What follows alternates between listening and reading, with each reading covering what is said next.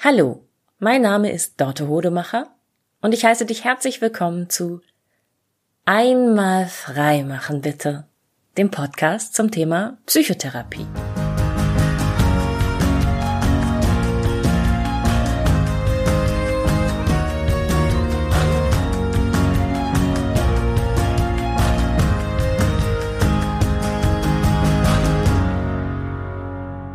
Als ich die Idee zu diesem Podcast hatte, dachte ich, ich möchte vor allem Menschen, die sich für eine Psychotherapie interessieren und neugierig sind, ob das was für sie sein könnte, ein Gefühl dafür geben, wie das, wie das ist in einer Psychotherapie, was da passiert, was für Menschen Psychotherapie anbieten auf der einen Seite, ne, Menschen wie ich und andere Leute, die ich noch interviewe, ähm, aber auch was für Menschen sich in die Psychotherapie begeben und dort Hilfe suchen und wie deren Leben sich entwickelt im Laufe der Psychotherapie. Und ähm, deshalb möchte ich ab und zu Geschichten erzählen von meinen eigenen Klientinnen und Klienten, ähm, von so Wendepunkten, an denen ich gemerkt habe, wow, hier passiert was, hier verändert sich was, hier wagen sie neue Wege zu gehen und sich so zu verhalten, nicht wie sie es immer schon getan haben, sondern wie es ihnen vielleicht mehr gut tut als ihr bisheriges Verhalten. Und da möchte ich heute erzählen von meiner Klientin Janina, das ist schon ein Weilchen her, diese Geschichte. Ähm, Janina ist mittlerweile auch nicht mehr bei mir in Therapie, aber es gab einen Moment im Verlauf der Therapie, der mir doch sehr, sehr im Gedächtnis geblieben ist. Janina heißt auch nicht Janina, sondern sie hat einen anderen Namen und ähm, Janina, sagen wir mal, sie kam aus Italien. ist natürlich nicht der Fall. Janina kam aus Italien, Frankreich, Portugal oder Spanien und Janina war zum Zeitpunkt, als ich sie kennenlernte, Mitte 30, ähm, lebte seit, äh, ich weiß es gar nicht genau, sieben oder acht Jahren in Deutschland und arbeitete hier als Ingenieurin. Janina und ich führten die Psychotherapie auch auf Englisch durch. Genau, ich biete Psychotherapie nicht nur auf Deutsch an, sondern auch auf Englisch.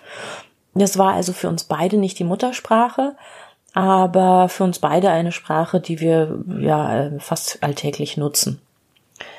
Ähm, Janina kam die Treppe hoch und war äußerlich erstmal so eine sehr feminine, attraktive, ähm, nicht zu auffällige, aber auch nicht unauffällige Frau. Trug ein Wickelkleid, hatte die Haare so im Nacken so verdreht und hochgesteckt, ähm, brünette, lange Haare, leicht gebräunt und ja, mh, mm, sehr attraktiv aber auch nicht so, dass man schon vor weitem denkt, wow, was für eine Frau, sondern einfach so eine, so eine Frau. So ganz selbstverständlich. Mm, ganz selbstverständlich war für Janina auch, dass sie mehrmals täglich Panikattacken hatte. Und zwar schon seit vielen, vielen Jahren. Ähm, das war ein Mensch, der sehr gelassen darüber berichten konnte, wie ihr Alltag aussieht. Und für viele Menschen wäre das äh, ja, das würde man nicht glauben, wenn man sie sieht, dass ihr Alltag ähm, diese Seite eben auch hat. Also neben dem, dass sie beruflich erfolgreich ist, in einem fremden Land äh, Fuß gefasst hat, eine glückliche Beziehung führt und ein zu dem Zeitpunkt fast ein Jahr altes Kind hatte, war sie eben jemand, der ähm, mehrmals täglich Angst hat, ohnmächtig zu werden, äh, mehrmals täglich Panikattacken erleidet, mit eben genau dieser Angst, ohnmächtig zu werden mit Übelkeit, mit dem Gefühl, Schwindelgefühl, mit Herzrasen, mit Schweißausbrüchen, ähm, immer Angst hat ähm, beim ähm, wenn sie Treppen runtergehen muss, die also versucht zu vermeiden, dass sie in Gegenwart anderer eine Treppe runtergehen muss, weil sie wirklich das gemeistert hat, dass niemand ihr diese Panikattacken ansieht. Also man muss sich das wirklich so vorstellen, dass sie ins Büro geht und dort äh, Karriere macht und einen guten Job macht äh, als Ingenieurin im Management und zwischendurch immer mal wieder in ihrem Büro sitzt, äh, im Fahrstuhl, äh, im Auto und richtig Panik hat. Ähm, Janina ähm, war auch zu dem Zeitpunkt ähm, medikamentell eingestellt, also nahm äh, etwas gegen ihre Angstzustände und das war jetzt eben schon dieses Level, das sie erreicht hatte, mit dem sie im Alltag gut funktionieren konnte, was aber wirklich nicht so war, dass sie keine Angststörung mehr gehabt hätte. Ähm, und diese Therapiegeschichte ist auch keine Therapiegeschichte im Sinne von, ähm, es gab irgendwann einen Moment, wo alles gut wurde. Ähm, Janina, ich habe sie länger nicht gesehen, aber sie leidet vermutlich immer noch unter diesen Panikattacken. Ähm, das ist nicht so einfach wegzubekommen. Aber das war auch nicht der Auftrag, den sie an mich hatte, als sie zu mir kam, sondern es ging eigentlich darum zu sagen, es ist in letzter Zeit schlimmer geworden und ich möchte gerne, dass es wieder besser wird. Und können wir bitte einfach mal draufschauen, was gerade so los ist in meinem Leben und ähm, ich würde es gern einfach mal ausbreiten vor jemandem und ja, es ging mehr darum, so einen akuten Druck abzulassen. Ähm, Janina kam äh, auch relativ schnell auf die schwierige Beziehung zu ihrer Mutter zu sprechen. Ähm, das ist aber auch ein bisschen ein Therapieklischee im Sinne von, ähm, es gibt kaum eine Frau da draußen in der Welt, ob psychisch krank oder nicht, die nicht eine schwierige Beziehung zu ihrer Mutter hat. also, wenn du eine Frau bist oder eine Frau kennst, die eine richtig gute Beziehung zu ihrer Mutter hat, herzlichen Glückwunsch. Das ist toll. Das ist aber nicht unbedingt die Norm. Ähm, Janinas schwierige Beziehung zu ihrer Mutter war sicherlich nicht ursächlich für ihre Panikattacken. Ähm, sie mag daran beteiligt gewesen sein, aber so eine Angststörung, da kommen immer viele Faktoren zusammen. Da gibt es eine genetische, biologische Komponente, da gibt es eben die Frage, wie viel Stress hat sie gerade in ihrem Leben, da gibt es auch die Frage, vermeidet sie die angstauslösenden Situationen? Also ich sag mal, wenn Janina länger ähm, überhaupt keine Treppen mehr runtergehen würde, dann würde es noch schwieriger für sie, sich dieser Situation auszusetzen. Hm, das heißt, genauso wie beispielsweise Leute, die ähm, eine Glutenunverträglichkeit haben, oft berichten, sie achten darauf, dass sie jeden Tag eine kleine Menge Gluten zu sich nehmen, weil wenn sie es komplett vermeiden, und dann mal aus Versehen irgendwo was erwischen, dann geht es ihnen umso schlechter damit. Genau so musste Janina eben lernen, ihre diversen Ängste in Schach zu halten, indem sie sich ihnen immer wieder ein bisschen stellt im Alltag. Und es geht eben, wie bei so vielen Problemen, ist der Weg daraus, der Weg dadurch. Zu sagen, ähm, wenn ich es vermeide, dann wird es nicht besser. Wenn ich mich dem aussetze und meine Gefühle in dieser Situation aushalte, dann wird es tendenziell eher leichter. Aber ich akzeptiere eben als erstes Mal, dass es nicht so schnell weggeht. Genau. Und dann erzählte Janina von ihrer schwierigen Mutterbeziehung. Mm, sie war in so einer, also ihre Mutter ging öfter mal in Konkurrenz mit ihr. Ähm, ihre Mutter war auch sehr anhänglich im Sinne von, ähm, ja, die haben, glaube ich, fast täglich telefoniert. Also zumindest in der Zeit, als Janina nach Deutschland kam, hat ihre Mutter sie täglich angerufen und man merkte so, dass das Janina insgesamt ein bisschen viel war, äh, so oft mit ihrer Mutter zu sprechen. Und ähm, ja, wenn jemand erwachsen ist und eine Partnerschaft hat und ein Kind hat, dann gibt es keine klare Richtlinie dafür, wie viel Kontakt mit den Eltern in Ordnung ist, normal ist, gesund ist, auf gar keinen Fall. Aber wenn man so als Therapeutin den Eindruck hat, ihr ist es eigentlich ein bisschen zu viel, dann fragt man sich natürlich schon, warum macht sie das? Warum lässt sie das mit sich machen? Warum setzt sie da keine Grenzen? Ähm, Janinas Mutter hat sich auch des Öfteren so eingemischt in Erziehungsfragen. Und ähm, Janina fühlte sich mitunter auch bevormundet, ein bisschen von der Mutter. Jetzt bin ich natürlich in solchen Situationen nie dabei und kann mir kein klares Bild davon bilden. Ähm, ist die Mutter wirklich bevormundend? Redet sie ihr rein? Ähm, ist das nicht auch ein bisschen Teil äh, unserer Gesellschaft? Und ist das nicht in anderen Ländern Europas ähnlich, dass man jungen Müttern immer wahnsinnig viel reinredet und vermeintlich gute Tipps gibt, anstatt sie einfach mal machen zu lassen und ihnen vertraut, dass sie schon sich selber informieren und eine eigene Meinung haben und Ahnung haben und Instinkte haben und ihr Kind am besten verstehen.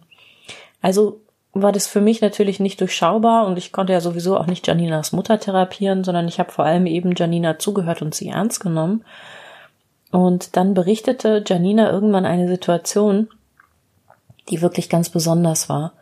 Und zwar war es eine Geburtstagsfeier von Janinas Vater und ähm, sie flog mit ihrem Lebensgefährten und ihrer Tochter in die Heimat und befand sich dann in einem Hotel in dem diese Feier stattfand und auch ihre Mutter war in diesem Hotel untergekommen. Also die Eltern sind schon länger nicht mehr zusammen gewesen, aber noch freundschaftlich verbunden so.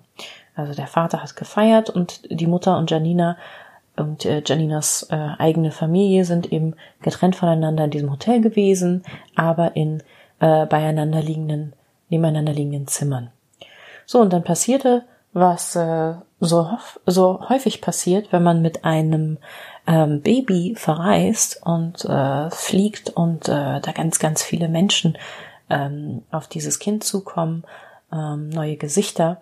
Ähm, es war so aufregend und so anstrengend für das Baby, dass es äh, nachtstundenlang geweint hat. Und dann erzählte Janina, dass zwischen ein und vier Uhr morgens ihre Mutter fünfmal vehement klopfend vor der Tür stand und immer wieder nicht nur ihre Hilfe angeboten hat, sondern wirklich selber ihre Gefühle ähm, so schlecht unter Kontrolle hat, dass sie wütend geworden ist und ähm, Janina und ihrem Mann und ihrer Tochter quasi noch eine Schippe draufgelegt hat, bis Janina dann irgendwann mal gesagt hat, ist gut jetzt, ich bin die Mutter. Ne? Morgens um vier Uhr äh, wenn man nicht schlafen kann, wenn man Stress hat, weil das eigene Baby schreit, dann kann man die Mutter schon mal anfahren, die eigene. Und dann ist es richtig eskaliert, weil die Mutter eben sagte, du bist überhaupt nicht, du bist ein, ach, du bist ein dummes kleines Kind. Und ähm, ja, dann rumsten Türen und damit war die Situation erstmal erledigt, aber natürlich nicht gut ausgegangen. Und dann berichtete Janina mir, dass sie am nächsten Morgen im Frühstücksraum mit dem Baby auf dem Arm zu ihrer Mutter gegangen ist und die kleine Tochter hatte sich eben auch inzwischen beruhigt und war wieder gut drauf und zu ihrer Mutter gesagt hat, so, jetzt darfst du sie nehmen. Und ihrer Mutter das Baby gegeben hat. Und das war für mich so eine beeindruckende Situation, ähm, was von so einer Reife zeugte, weil einfach zu sagen, du hast dich blöd benommen, quasi, das anzuerkennen und ihr auch ganz klar die Meinung gesagt zu haben und sich abgegrenzt zu haben und dann aber die Größe zu haben, ähm, am nächsten Tag hinzugehen und zu sagen, ja, du bist die Großmutter und das erkenne ich an und du darfst deine Enkelin nehmen, aber du hast nicht das erste Recht an ihr, sondern alles zwischen euch findet unter meinen Bedingungen statt und ich wenn ich sage, du darfst sie nehmen, dann darfst du sie nehmen, aber ich schließe dich nicht aus, weil du dich jetzt mal daneben benommen hast und weil unsere beider Gefühle mal eskaliert sind, sondern nein, ich habe sogar die Reife, einen Schritt auf dich zuzugehen und zu sagen, hier, ähm, so kann das laufen mit uns. Fand ich klasse. Fand ich richtig, richtig beeindruckend. Das war sowas, wo ich gedacht habe, wow, Hut ab. Ähm, ich kann nicht mal sagen, ob Janina vor der Therapie bei mir schon in der Lage gewesen wäre, so zu handeln oder nicht. Aber naja, aus der Tatsache, dass sie mir das Ganze erzählt hat, äh, weil es etwas Besonderes für sie war, kann ich natürlich schon auch Rückschlüsse ziehen. Und ja, das sind Momente, die mich sehr, sehr stolz und glücklich machen, weil Psychotherapie etwas ist, das ne, findet in meinen Räumen statt. Ich kann die Klienten nicht begleiten da draußen. Ich kann ihnen nicht unter die Arme greifen und helfen, wenn sie in schwierigen Situationen sind. Ähm, aber wenn ich dann erfahren darf, dass sie diese schwierigen Situationen gemeistert haben und auf eine neue Art und Weise gemeistert haben und vielleicht auch schwierigen Situationen ausgesetzt worden sind, in denen ich mich so noch nie befunden habe, ähm, in denen ich vielleicht auch gar nicht, gar nicht so gut reagiert hätte, weil ich weiß es ja nicht. Ist nicht mein Stress, den sie da haben und das sind nicht ihre, meine Beziehungen, die sie mit ihren Eltern, Kindern, Angehörigen haben. Aber die handeln dann so, dass sie mit sich im Reinen sind und ihre Beziehungen auch pflegen und erhalten können und gestalten können auf die Art und Weise, wie es ihnen gut tut, ja, da geht das Therapeutenherz schon mal auf und man ist sehr, sehr glücklich. Das wollte ich einfach mal, ja, teilen. Das ist eine ganz typische, berührende, bewegende Geschichte, die, die mich dann einfach glücklich und zufrieden macht mit meiner Arbeit. Ja. Wenn du auch eine Geschichte zu erzählen hast aus deiner Therapie, wie du plötzlich gemerkt hast, meine Güte, da bin ich aber über mich hinausgewachsen, ähm, dann schreib mir gerne an info at einmalfreimachenbitte.de und dann machen wir vielleicht ein kleines Interview. Oder du schreibst mir einen Text, den ich einfach vorlesen darf. Mit deinem Namen oder anonym, das darfst alles du entscheiden. Ja, ich würde mich sehr freuen, wenn ich von dir höre. Vielen, vielen Dank und bis ganz bald.